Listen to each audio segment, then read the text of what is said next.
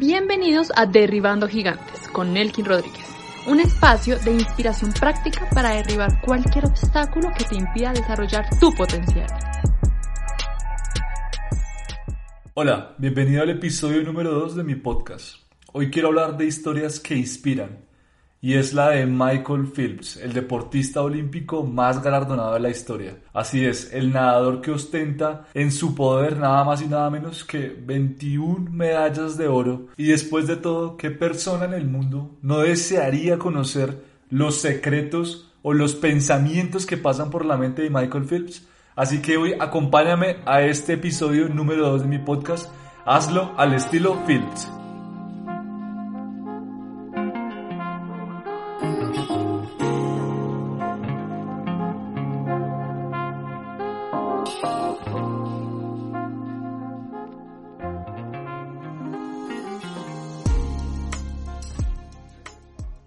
Estoy seguro que todos conocemos o hemos escuchado historias, que inclusive puede ser la nuestra, de personas que no se atreven a hacer algo por temor a ser criticados, por temor a ser rechazados, por temor a fracasar, sin siquiera haberlo intentado. Y es que después de todo, considero que el temor es uno de los gigantes más grandes que tenemos como seres humanos. Y un joven de 12 años se determinó a derribar este gigante a creer de lo que era capaz. Así es, Michael Phelps, que con tan solo 12 años de edad empezó a construir una carrera con un objetivo claro, alcanzar ese sueño de ser el nadador olímpico más grande de la historia. Para derribar ese gigante tenemos que hacer las cosas con un propósito en mente. Y precisamente esto fue lo que hizo Michael Phelps, quien empezó con un propósito claro, ser el nadador olímpico más grande de la historia. Y ese es el primer punto que quiero recalcar hoy. Hacerlo al estilo Phillips implica empezar las cosas con un propósito, que lo que hagamos tenga un propósito claro, porque precisamente es esto lo que nos va a permitir vencer ese temor y derribar ese gigante. Lo segundo que hizo fue desaprender lo aprendido, algo que tal vez se nos dificulta mucho, y es que desde los 12 años Michael Phelps tuvo un entrenador que lo que hizo en un principio fue extraer de su mente lo que había aprendido hasta ese momento acerca de la natación e introdujo lo que trataba de enseñarle para que aprendiera nuevos conceptos y así alcanzar ese sueño de ser el mejor. De esta forma, el segundo consejo es desaprende lo que has aprendido hasta ahora para lograr lo que quieres lograr.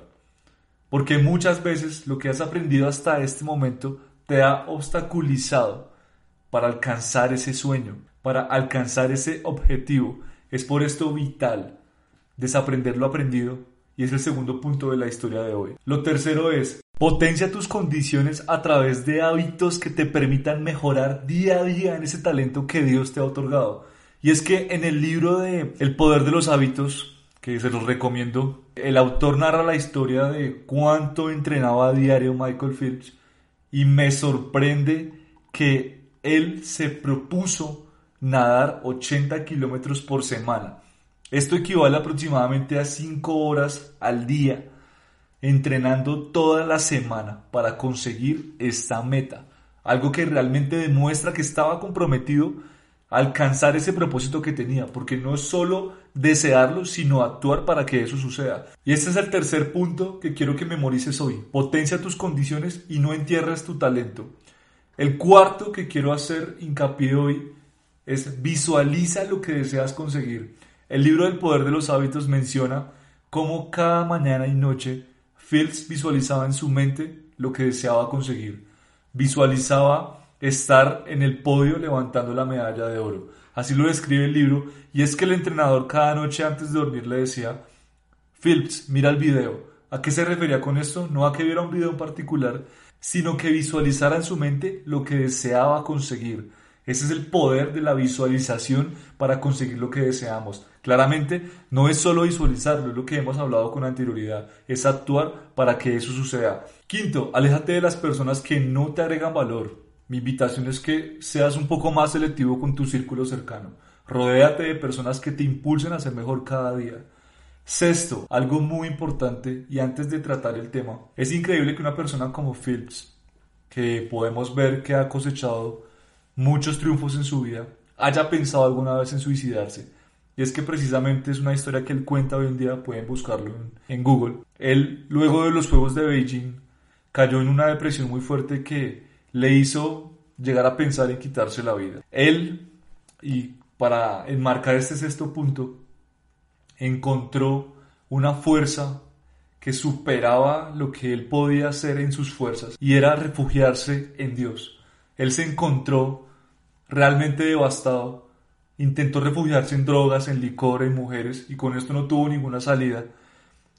Pensó en quitarse la vida hasta que tuvo una revelación, le obsequiaron un libro y a través de este libro pudo acercarse a Dios. Fue consciente de que había una fuerza superior que lo sobrepasaba a él y a la cual debía vincularse para poder superar esa crisis. Así que este sexto punto es ten una fe inquebrantable, una fe inquebrantable y aférrate a tu creador, aférrate a Dios, quien te va a permitir superar cualquier obstáculo y lograr eso que te propones.